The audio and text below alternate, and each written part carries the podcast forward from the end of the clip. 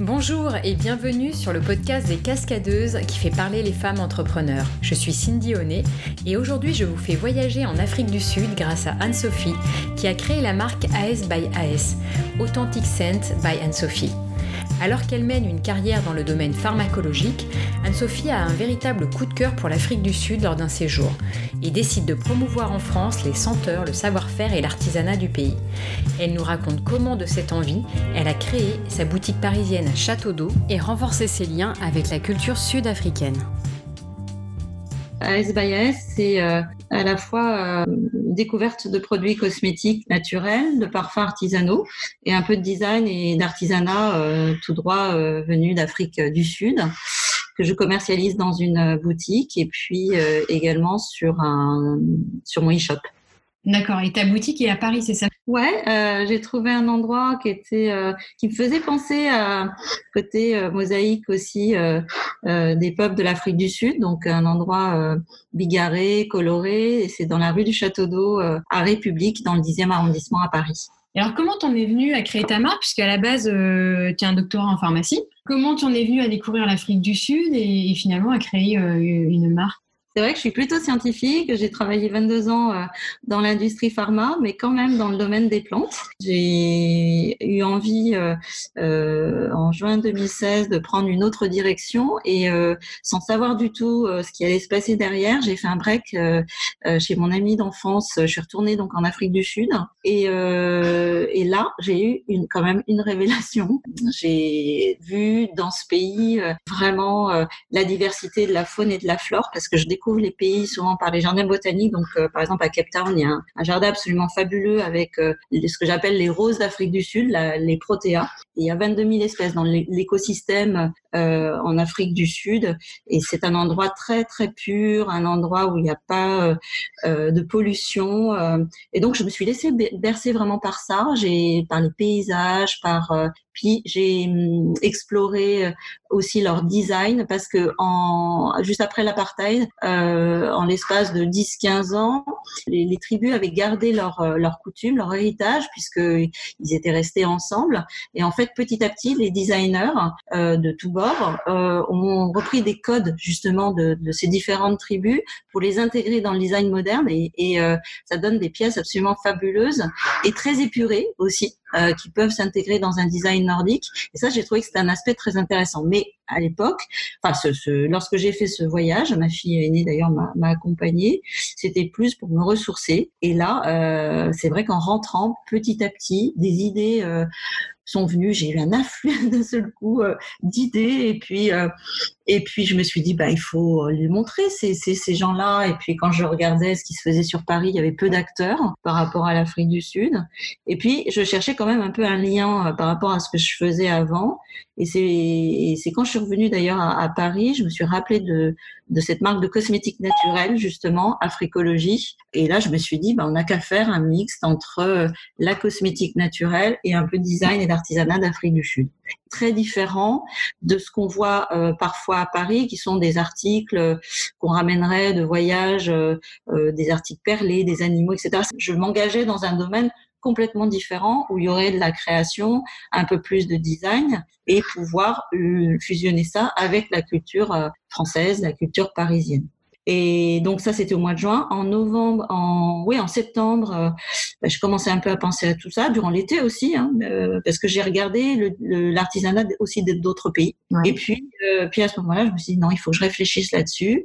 Et, et, là, j'ai été voir des plutôt des connaissances, des amis, euh, notamment une personne dans le design euh, ou des gens qui, avaient déjà des boutiques. Et après, euh, après, je me suis dit, bah, on va travailler sur la marque parce que j'ai l'idée, mais on va travailler sur la marque. Et là, j'ai hum, une maman euh, qui travaille à l'école, mais qui a aussi un du contenu web. Bah, on a commencé à discuter de manière informelle, puis après, on a travaillé ensemble. Une jeune fille aussi qui est à la fois artiste, créative, on va dire, et, et geek aussi, qui est la fille d'une ex-collègue. Bah, on a fait un groupe de travail comme ça à trois. Et puis, euh, et puis on a fini par trouver euh, le nom de la marque. Vous êtes toujours euh, à trois sur le projet ou là vraiment maintenant c'est toi qui t'occupes de cette marque? Ces autres personnes étaient des prestataires qui, qui t'ont aidé en fait à construire ta marque?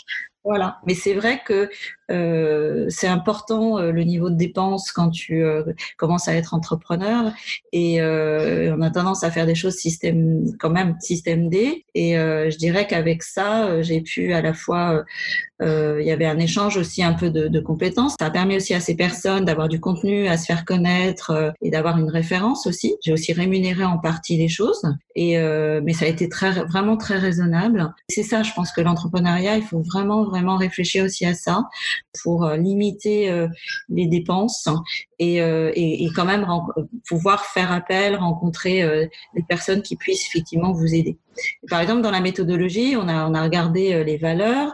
La valeur de l'authenticité était une valeur qui m'était chère. Déjà, enfin, durant toute ma carrière, l'authenticité, c'est vraiment pour moi quelque chose d'important et d'être congruent, fait des compromis, mais pas de compromission. Puis moi, dans mon métier, c'est sûr que la fabrication des médicaments, il y a la rigueur, il y a la qualité et il faut que le médicament soit le plus pur possible pour qu'il aille ensuite euh, chez le patient. Donc, euh, l'authenticité est une valeur qui me plaisait. Et puis euh, après, on l'a raccroché avec le projet, le voyage. Il y avait des senteurs, des saveurs, donc ça, du coup, authentique scent. Euh, on avait le A et le S. Puis après, en regardant quand même les marques, euh, souvent les, les, noms, les prénoms reviennent. C'est-à-dire que même parfois les gens ont modifié leur marque pour euh, pour euh, remettre un bout de, de leur histoire dans la marque. Ouais. Et, et, là, on m'appelle Anne-Sophie. Alors Anne-Sophie, c'est aussi les initiales de l'Afrique du Sud, sont mes initiales. Donc on a fait quelque chose de symétrique, AS by AS. Là, j'ai eu cette idée-là. Et puis, euh, en mettant quand même Paris, même si parce que euh, Paris, c'est vraiment pour moi euh, ma ville, euh, la capitale de la mode et du luxe, un savoir-faire, et, et ça a donné AS by AS Paris. Alors les gens peuvent dire Afrique du Sud par Anne-Sophie, d'autres l'Afrique par Anne-Sophie, et puis, mais c'est vrai y a un titre en anglais, Authentic Sense by Anne-Sophie. Donc je vous propose ce voyage-là, bigarré, avec des saveurs, des odeurs, et puis des matières à découvrir à Paris et sur mon site. Et l'Afrique du Sud, tu as l'occasion d'y aller assez souvent? Oui, parce que je fais le sourcing euh, moi-même, donc j'y vais euh, deux fois par an. Et au quotidien, quand euh, j'ai besoin aussi de motivation et d'enthousiasme, bah, je me rappelle mes anciens voyages et puis aussi celui, le prochain que je ferai. Et ça, ça me porte aussi. Donc en effet, ça fait aussi partie du projet, c'est-à-dire que pour moi, c'est important euh, d'aller au plus près des gens, de voir comment ils travaillent, de valider euh, euh, les filières aussi. Et puis, c'est un tel dépaysement à chaque fois que j'aurais du mal à confier ça à quelqu'un d'autre. donc, je, voyage régulièrement, j'y retourne régulièrement pour le sourcing. Et alors, comment ça se fait, le co-sourcing? Comment tu, tu rencontres euh, les gens là-bas, les marques, euh, les produits, les artisans, j'imagine aussi? Enfin, tu, C'est le bouche à oreille ou comment ça se fait? Oui, en fait, euh, ouais, c'est beaucoup le bouche à oreille. Euh, en, à Cape Town, il y a des, il y a, y a, quand même des, des endroits, des, des rues euh, qui regroupent euh, des designers. lors de mon premier voyage, alors que je savais pas du tout que j'allais faire ça, j'avais ramené des, des, des, petites choses de, de ces designers, des, donc aussi des adresses, un carnet d'adresses. Puis après, j'ai regardé euh, des, des, des, gens aussi qui exportaient en Europe. Puis j'ai regardé aussi ceux qui venaient à Paris euh, avec euh, Maison et Objets. Il y a, tu sais, parfois des pays qui sont invités. Il y a eu, il y a eu euh, une action spéciale euh, par rapport à l'Afrique du Sud. Des designers sont venus. Et à partir de là, j'ai dû faire un choix parce que par exemple, Africologie, bah, ils sont pas du tout, ils sont pas venus à Paris ni rien. Mais les, les, les, parfums non plus. Mais il y a quand même des designers qui essaient d'avoir un rayonnement. En tout cas, oui mondial. Ils sont pas forcément fortement euh, commercialisés, même parfois pas du tout, mais euh, ils font quand même de la publicité euh, autour de ça par les, réseaux. Je dirais que le développement d'Instagram aussi, ça a facilité énormément les choses hein, pour le sourcing parce que c'est comme un maillage, c'est ouais, c'est une toile, c'est-à-dire d'un seul coup on voit ce designer, mais après il fait référence à d'autres artisans, alors et, ainsi de suite, ce qui fait qu'après même parfois depuis Paris, récemment, par exemple, il y a une histoire un peu assez drôle. Je vois quelqu'un qui a une marque qui s'appelle Anso et qui est à Cape Town. Et on commence à parler en anglais sur sur Instagram. Ah bah oui, tu t'appelles Anso. Qu'est-ce que ça veut dire? Voilà, je m'appelle Anne-Sophie. je ne savais pas qu'Anne-Sophie c'était aussi un prénom sud-africain. Puis finalement, ça se termine en français. la personne, elle est effectivement euh, mais elle a des origines françaises et de Madagascar. Et elle s'appelle Anne-Sophie. Vraiment, c'était, euh, on était dans, le sujet. C'était une super belle rencontre. Je l'ai pas encore vue hein, physiquement. Elle, elle fait un mix avec des pierres semi-précieuses, venant d'ailleurs de l'île d'en face, donc Madagascar. Après, elle prend des matériaux de récupération, cuivre, argent, euh, et elle monte les bagues. Les bagues, et puis il y a aussi des boucles d'oreilles. Il y a huit sortes de pierres semi-précieuses. C'est vraiment du, un, un, beau, euh, une belle réalisation dans la boutique. Là, maintenant, j'ai euh, commercialise sa marque c'est le The Amazing Adventure euh, by Anne-Sophie, by Anne-So. Et là, j'ai trouvé que c'était vraiment, vraiment génial. Et en fait, des rencontres comme ça, j'en fais. Hein. Honnêtement, j'en fais parce que effectivement, euh, comme je suis sur une niche, euh, je dis souvent que je développe, voilà, des marques sud-africaines depuis trois ans et que pour le coup, bah, j'aimerais rencontrer les gens. Et vraiment, les, les réseaux, notamment Insta, Instagram, me, me sert beaucoup pour faire à nouveau du sourcing avant d'aller en Afrique du Sud maintenant. Alors qu'au début, c'était en allant là-bas, tout partait de là. Alors c'est vrai qu'il y a des, il y a des marques euh, qui sont exclusives là-bas, mais il faut avoir les autorisations de commercialisation en France, notamment pour les parfums et notamment pour les cosmétiques. C'est très réglementé. Donc il y a beaucoup de cosmétiques naturels, des rituels véganes, des choses comme ça qui existent là-bas, mais je peux pas commercialiser ça dans ma boutique. Il faut les autorisations européennes, ce qui est le cas d'Africologie. Et oui, d'accord. Et même pour, euh, importer les produits, etc., euh, il doit y avoir une réglementation assez stricte, non? Après, euh, tu sais, il y a tellement d'artisanats qui viennent de tous les pays du monde. Euh, quand tu vas à Roissy, euh, tu as des sociétés de dédouanement qui s'occupent de ça très bien.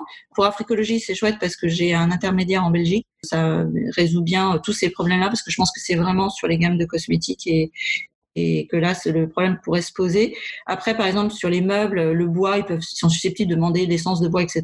Mais il y a un très très bon contrôle qualité, une bonne assurance qualité hein, en, Afrique du Sud. Faut le coup, euh, on peut importer euh, très facilement, mais il faut qu'ils aient l'autorisation euh, de les, et ils l'ont pour beaucoup, l'autorisation de l'export en zone en zone Europe.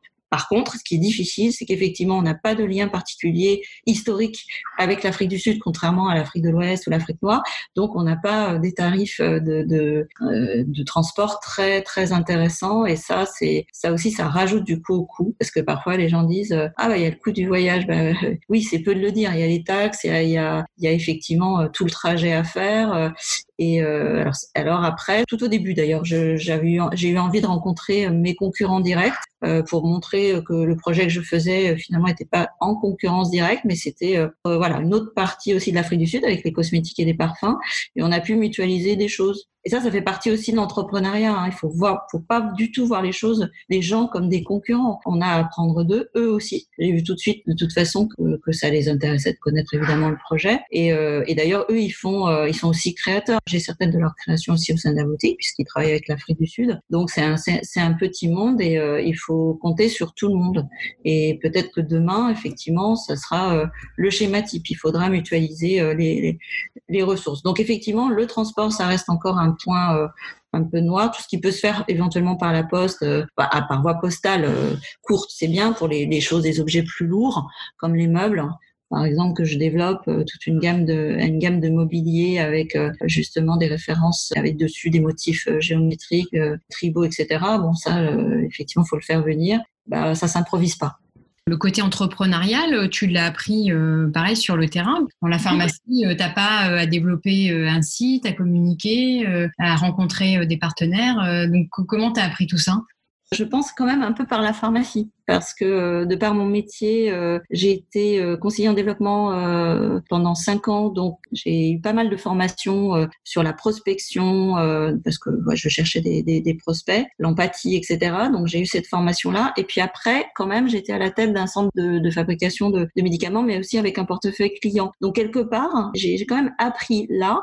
Il y a vraiment de réelles similitudes avec un chef d'entreprise, sauf qu'effectivement, j'étais adossée à un grand groupe. Donc je pense que j'ai beaucoup appris là avec euh, quand même l'envie, euh, avec l'état d'esprit, je pense, entrepreneurial, même si je n'ai jamais eu euh, l'occasion de créer ou de reprendre une officine. Et puis au bout de 22 ans, non, l'idée de travailler de manière indépendante, c'était pas c'était pas si évident que ça euh, dans, dans mon esprit. Mais j'ai toujours bien aimé avoir une certaine latitude et une marge de manœuvre dans dans, dans mes missions. Donc il y a, y a quand même des, des similitudes. Donc au bout d'un moment, je pense que avec les, la réorganisation qu'il y a eu au sein de, de, de mon entreprise, mon ancienne entreprise, ça s'est un peu imposé à moi. Si je faisais autre chose, je changeais de domaine, mais je ne savais pas quoi. C'est ce voyage qui a révélé ça.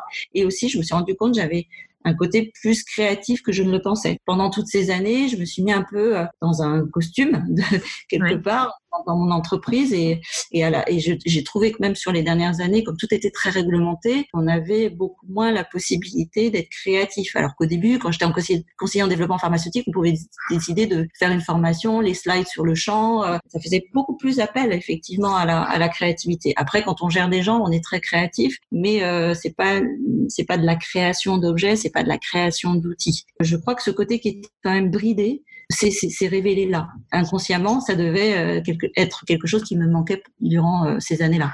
Et puis surtout, enfin, quand on est entrepreneur, euh, il faut être créatif, quoi. Il faut innover euh, tout le temps. Alors même, c'est pas forcément dans tes produits, c'est aussi dans tes stratégies, dans, enfin, toujours trouver des nouvelles idées pour avancer. Donc, euh, c'est sûr que là, t'es pas, tu dois pas être en manque de créativité. Oui, c'est un peu les, les deux. C'est-à-dire que je pense que j'ai utilisé, je suis organisée, je suis rigoureuse. Voilà, c'est des qualités que j'avais. Mais après, avec ce côté créatif, il y a plein, il y a plein d'idées. Alors, je les note, je les note, je les note, et puis après, on voit ce que ça peut donner. Et puis, j'ai pas peur non plus du risque. J'ai une aventure, moi, c'est un terrain de jeu et c'est un plaisir c'est un plaisir parce que quand je vois la beauté euh, des choses en Afrique du Sud, la création, des, des choses aussi en, en France, euh, il y a beaucoup d'artisans en France, ça me plaît énormément. J'ai cette sensibilité, cette réceptivité, et donc ça, je pense que ça vient euh, faire équilibre avec la peur.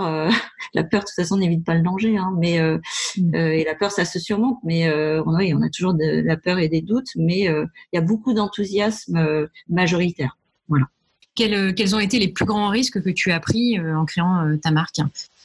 Eh bien, j'ai eu des indemnités de départ de mon ancienne société et il fallait quand même que, j'investisse bah, dans cette boutique physique et euh, lui donner un cachet euh, euh, que quand les gens viennent là-bas, ce soit un prolongement du voyage en Afrique du Sud s'ils sont déjà allés, ou les amener. la boutique elle est assez petite, mais il y a une partie tout au fond aménagée avec les produits cosmétiques, un peu comme un spa, où j'ai mis des matières en, en, rapport naturel, le bois, un, un carrelage céramiqué, enfin voilà quelque chose de des, des éliges, etc. Donc donner du cachet à ce niveau-là, et puis quand on rentre au, au démarrage de la boutique, c'est plus l'artisanat, les bijoux, etc.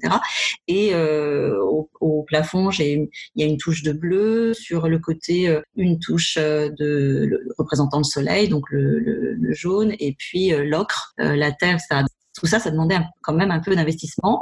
Et là, et j'ai fait appel à une amie qui est décoratrice d'intérieur, mhm. qui m'a aidé euh, là, et aussi, elle m'a aidé. Ça m'a pas coûté grand chose en termes d'aide, mais euh, après l'investissement des matériaux, prendre une société, tout ça, ça c'est un, investissement incontournable. Et là, on se dit, est-ce que vraiment euh, il faut dépenser tout ça pour arriver à ce résultat?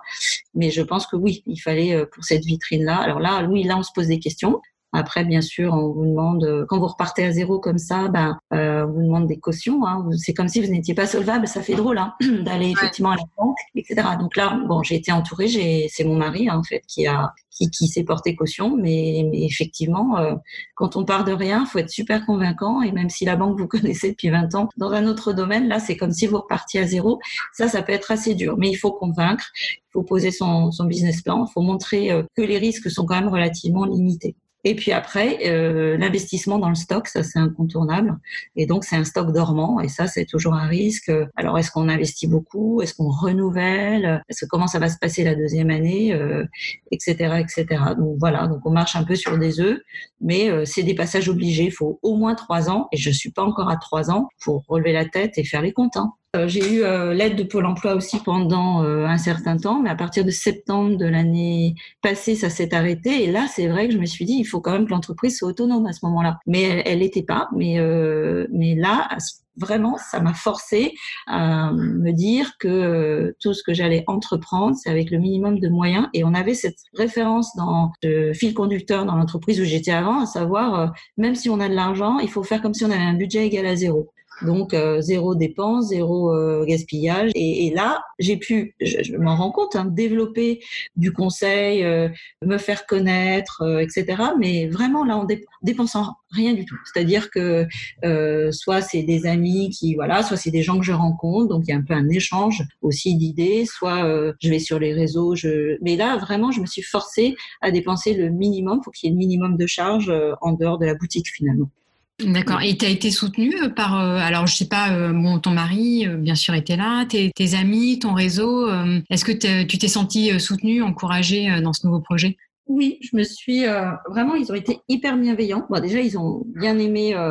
ils ont bien aimé la sélection, mais c'est vrai qu'ils ont été bienveillants et aussi objectifs. C'est-à-dire que quand il y avait des choses à, à redire, ils s'en sont pas privés, que ce soit mon mari, mon frère essentiellement, mes parents, euh, ils, peuvent pas être euh, autant avoir ce rôle de conseiller, mais euh, mon père, par exemple, avait l'image d'un de son oncle qui avait créé une entreprise euh, justement à la cinquantaine, qui, a, qui avait bien marché d'ailleurs, et euh, lui, bah, il a il a travaillé à des postes dans l'aéronautique importants, mais il a jamais pour lui, c'était courageux de vraiment vouloir voler de ses propres ailes. Donc, il a, il a regardé ça. Oui, oui, c'est vrai que ça, c'était, c'était important qu'il soit en soutien. Oui, puis tu avais aussi, c'est probablement, ça a besoin aussi de, de l'approbation euh, de ta famille euh, pour te sentir un peu porté euh, dans tes prises de risque, dans toute cette entreprise. Oui, c'est sûr que je dirais en premier lieu l'entourage très très proche, mais c'est fondamental. Ça aurait été compliqué pour moi de partir dans une direction sans avoir de revenus en plus au départ, sans que mon entourage aime et soit un minima enthousiaste, c'est certain. Les amis, ça compte aussi beaucoup parce que par exemple, au mois de novembre-décembre, quand c'était un peu plus morose à Paris avec les manifestations, j'ai une amie par exemple qui a fait une, qui m'a proposé de faire une vente chez elle parce qu'elle voyait que j'étais euh, à ce moment-là, que je me posais des questions, que c'est les mois où normalement euh, bah, les gens font pas mal de cadeaux et tout ça. Et là, euh, les, les, amis, euh, c'est là où on voit d'ailleurs les vrais amis, mais vraiment et d'une générosité incroyable parce que c'est vrai que c'était euh, j'ai fait ça en plus un dimanche euh, chez elle mais c'était vraiment sympa et c'est pour ça qu'il faut pas du tout se fermer de, de, de porte en termes de conseils. Comme par exemple mon référencement euh, il était pas mal mon référencement naturel par rapport à mon site web. Tout est perfectible. J'en discute pas mal avec les gens mais ils, ils me donnent pas forcément les ficelles. Là j'ai un ami qui qui fait ça plus précisément et donc j'ai pu lui demander du conseil. Je suis rentrée chez moi on a j'ai fait deux trois manipulations etc mon référencement était, encore meilleur. Donc il faut vraiment pas se priver euh, des visites que j'ai à la boutique. Je demande aux gens ce qu'ils font, dans quel domaine ils travaillent bien souvent. Et parfois, euh, voilà, on, finit par rencontrer des gens comme ça. Et, euh, et, en fait, on a parfois peur de demander, mais les gens, 95% des gens, de toute façon, ils sont contents de vous donner un conseil et ils vous le donnent vraiment de manière bienveillante. Ouais, donc il faut vraiment euh, pas hésiter à échanger, euh, aller à la rencontre des gens, discuter. Euh. Et demander parce que au, début, je pouvais décrocher des entretiens, mais pas forcément formuler ma demande. Et du coup, sortir de l'entretien en disant mince, j'ai pas là finalement, j'aurais pas la réponse forcément à ma question. Là maintenant, je suis plus structurée par rapport à ça et et je demande. En fait, il faut oser. Euh, ce que je retiens, c'est qu'effectivement, il faut oser. Euh, nous, les femmes, euh, on, je pense que c'est un peu éducationnel aussi, hein, mais dans le monde de l'entrepreneuriat, souvent on nous dit, dans notre éducation, on nous dit, bah voilà, faut savoir se débrouiller seule. En plus, on est une femme. Alors moi, j'osais pas forcément demander. Mais dès que j'ai commencé à, à, demander, bah, les gens ne sont pas obligés de, de bien sûr de, de, me suivre, mais généralement ils, ils répondent. Donc il faut oser. Hein. Ça coûte rien et puis au mieux, euh, tu arrives à avoir une, une, réponse à ta demande, quoi, positive. Exactement. Ou un contact. On demande un contact et, et, après, comme ça, on crée un peu son écosystème. Euh, au départ, son écosystème, c'est essentiellement euh, constitué des gens qu'on connaît, soit les anciens professionnels qu'on a connus, les amis. Et après, il faut avoir le courage de dépasser ça parce que une fois que cette première sphère a été explorée, au contraire, il faut aller voir des, les décideurs, mettre des petites croix vers des décideurs euh, dans, dans, son domaine, bien sûr. Et à chaque fois qu'on en rencontre, on demande un contact ou deux, et puis ainsi de suite. Et puis après, euh, après là, là, là euh, je sens aujourd'hui que l'écosystème là se développe bien et que j'aurai probablement des retombées plus ciblées dans mon domaine. Parce qu'au départ, je pense que l'erreur que j'ai faite aussi, c'est j'écoute beaucoup Parfois, je pense que certaines rencontres n'étaient pas du tout dans ma cible. C'était très intéressant. J'avais besoin de ça pour aussi faire mon chemin. Mais aujourd'hui, je suis capable de mieux comprendre, mieux visualiser les gens qui vont sans doute être plus sur euh, mon, sur mon chemin. Et euh, ça me quand même, ça me permet de trier un petit peu plus euh, ces informations-là parce qu'il faut, le temps passe tellement vite, il faut quand même que ce temps soit efficient. Hein, et, oui, donc faut davantage cibler tes échanges aussi, quoi. Et alors au quotidien, qu'est-ce qui te motive à rester curieuse, enthousiaste, dynamique pour ton projet Qu'est-ce qui, qu'est-ce qui fait vibrer la petite flamme en toi? Alors, euh, quand je pense à l'Afrique du Sud et à ce que je fais, c'est donner du travail aux artisans par de la création, effectivement. Ça, c'est vraiment ce qui me, ce qui m'anime. Ensuite, euh, d'être son propre manager, hein, d'être son propre challenger. J'aime beaucoup et j'aime de plus en plus mon organisation, d'avoir ma propre organisation, pouvoir décider de choses par moi-même. Je trouve que même si on travaille tout le temps, c'est-à-dire c'est pas forcément une sorte d'imperméabilité, hein, mais euh, un travail créatif, c'est euh, vous travaillez dans votre tête même quand vous ne travaillez pas, mais d'un autre côté, euh, c'est un projet vraiment qui vous plaît. Donc euh, la création, être euh, son propre manager, rencontrer de nouvelles personnes de tous horizons, c'est-à-dire que ce soit à la boutique, en Afrique du Sud, l'entrepreneuriat, et l'idée du prochain voyage en Afrique du Sud, évidemment, me donne du baume au cœur, me rend enthousiaste tous les jours, ça c'est évident. Mm, mm. Et puis les, les, les personnes effectivement euh, qui s'enthousiasment, qui euh, qui disent bah oui bah finalement tu vois tu, tu m'as fait rêver, qui viennent à la boutique, euh, disent ah oui non ça c'est vrai que c'est beau et là là on se dit effectivement c'est bah, on est peut-être sur le bon chemin parce que ça plaît aux gens, ils vous le disent, ça les fait rêver, ça les fait voyager un peu et c'était le but. Tu as créé ta marque en 2016, tu commences à avoir du recul. Est-ce que aujourd'hui tu dirais qu'il y a, enfin, est-ce qu'il y a des choses que tu ferais différemment? Pas tellement, en fait. Je pense que j'avais pas mal jalonné. Après, euh, comme je disais précédemment, tu sais, sur les rencontres, euh, je pense qu'il faut avoir un projet très précis. Plus il est précis, plus plus on est efficace. Et moi, c'était assez large quand même. Hein. Euh, c'est des cosmétiques, le design. C'est un pays, mais c'est un pays qui est vaste. Et euh, les choses se sont affinées derrière. Donc, je dirais, c'est avoir un projet bien précis au départ. C'est pour ça que quand j'ai demandé de l'aide au début ou quand j'ai demandé des conseils, c'était peut-être un peu trop large. Plus le, le, projet est précis et plus euh, les demandes sont euh, sont efficaces. Et il y a, y a, des retours euh, par rapport à ça. Mmh. Après, vraiment bien gérer son budget. C'est-à-dire que j'avais un, budget, mais euh, on sait qu'il faut investir un minimum. Avec le recul, euh, peut-être que j'aurais investi dans moins de stocks, par exemple parce que euh, l'avenir est fait d'imprévus et bon c'est des erreurs assez classiques hein, quand je, discute avec d'autres personnes. C'est c'est pas exactement des erreurs mais on se dit bah tiens faut pas non plus avoir trop peu de stocks. En plus l'Afrique du Sud c'est loin etc mais malgré tout il faut du temps pour se faire connaître. Donc peut-être j'aurais été un petit peu plus prudente sur le niveau de stock et, et marquer davantage son plan B. C'est-à-dire si ça, ça marche pas, alors euh, euh peut-être avoir plus travaillé en amont euh, la diversification et son plan B pour intégrer des imprévus. Mais ça prend tellement de temps déjà de développer un projet comme ça que vous pouvez pas penser à tout. Mmh, c'est ça, c'est que souvent on fait les choses un peu au fil de l'eau et on n'a pas, on prend pas toujours ce temps de se poser pour mettre en place une vraie stratégie, euh, des objectifs, des actions à mener euh, et on, est un peu pris dans le flux des choses quoi.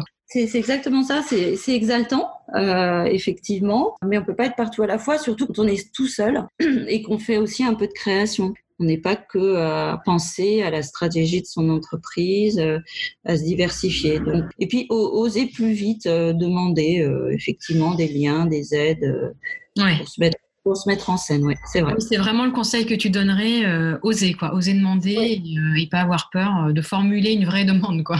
même si, même si on se plante, même si on est à côté du sujet, même si les gens estiment que voilà, c'est peut-être trop tôt. franchement, ça ouvre des, ça ouvre des portes et puis je pense que quand on est entrepreneur, euh, on peut pas rester dans son coin, on est obligé de se remettre en question tout le temps et ça, c'est super important. Mm, mm, mm. Et alors pour finir, est-ce que toi, tu as des, sources d'inspiration euh, qui t'aident au quotidien euh, à trouver des nouvelles idées, à avancer, des lectures, des podcasts, des films ou autre chose? Je m'inspire beaucoup de la botanique d'Afrique du Sud, notamment les belles protéas. Ça, c'est ça, c'est vraiment une source d'inspiration. Hein, couleur, forme, voilà. Protéa, c'est une fleur? Oui, une protéa, c'est une fleur, c'est, euh, c'est, c'est, on va dire la, la, la, la rose d'Afrique du Sud. Oui, oui, c'est, une espèce de fleur, mais qui est, euh, il y a plein d'espèces euh, à l'intérieur des protéacées, à l'intérieur de la famille, et, elle se décline dans tellement de variétés que c'est une source d'inspiration infinie déjà pour moi. Mmh, d'accord c'est-à-dire euh, la couleur des coussins, le, le nom que je vais euh, donner à une manchette, euh, les broderies que je vais chercher, etc., sont, seront ou des protéas ou proches des protéas. Donc ça, c'est assez central dans mon inspiration. Évidemment, des, des, des, expos, il y en a eu pas mal euh, liés à l'Afrique du Sud, à Paris. Euh, L'Afrique du Sud a été mis à l'honneur à la Fondation Louis Vuitton. Euh, là, actuellement, il y a un photographe que je vais aller voir à, à Beaubourg. Il y a eu euh, cette exposition incroyable sur David Goldblatt, qui est décédé depuis, qui avait, qui fait plutôt des photographies en noir et blanc sur euh, la vie en Afrique du Sud, également dans les townships, etc. Donc ça, ça m'inspire énormément. C'est-à-dire à chaque fois que je regarde une photo, je me projette, je, vais comme un peu dans le décor, et à ce moment-là, je ressens la vibration euh, que j'avais en allant en Afrique du Sud, et ça, euh, ouais, et ça, ça m'inspire effectivement. Et puis après, il y a des, il y a des grands noms là-bas. Évidemment, il y a Nelson Mandela. Il y a des, biographies, euh, effectivement. Donc, j'ai quand même une inspiration qui est largement liée à tout ce que je vois euh, en Afrique du Sud et après qui sont qui ont des euh, des prolongements aussi à, à Paris ou, ou à l'international donc euh, voilà ça ça me ça, ça, ça m'inspire d'accord et alors euh, ton prochain voyage en Afrique du Sud c'est pour quand? Alors, mon prochain voyage, c'est euh, en février, où effectivement, euh, je, je, vais, je, vais, chercher de, de, nouveaux créateurs. En fait, ça correspond à, à la fin de l'été hein, là-bas. Ce qui est chouette avec l'Afrique du Sud, c'est qu'il n'y a pas de décalage horaire, mais il y a une inversion des, des saisons. Donc, c'est une bonne période pour eux parce qu'ils ont eu la détente estivale. En fait, le mois de décembre, pour eux, c'est l'été et euh, ils sont assez disponibles euh, pour parler et voilà euh, faire participer et, et partager leurs leur, leur projets et leurs créations. Donc je vais retourner en, en février quand c'est un petit peu plus creux parce que septembre c'est vrai que c'est la rentrée pour nous. Décembre c'est le gros rush évidemment de fin d'année. Donc février c'est une bonne période pour aller là-bas. Janvier, mi-janvier à mi-février. Et en général j'y vais trois semaines à mois quand même. Ah oui d'accord. Donc l'année prochaine 2020 tu ouais. pendant un mois quoi. Exactement. Bon, bah super. Bah écoute, merci beaucoup Anne-Sophie de nous avoir présenté euh, bah, ton parcours, euh, ta marque, et, euh, et, bonne chance pour la suite. Merci, c'était vraiment un plaisir de partager ces dix. À bientôt. À bientôt. L'épisode est terminé, j'espère que le témoignage d'Anne-Sophie vous aura inspiré. Retenez qu'il faut oser demander et ne pas rester seul lors de la création de son projet. Merci de liker, partager, commenter ce podcast pour faire vivre ces témoignages de femmes qui ont osé braver leur peur pour gagner en liberté.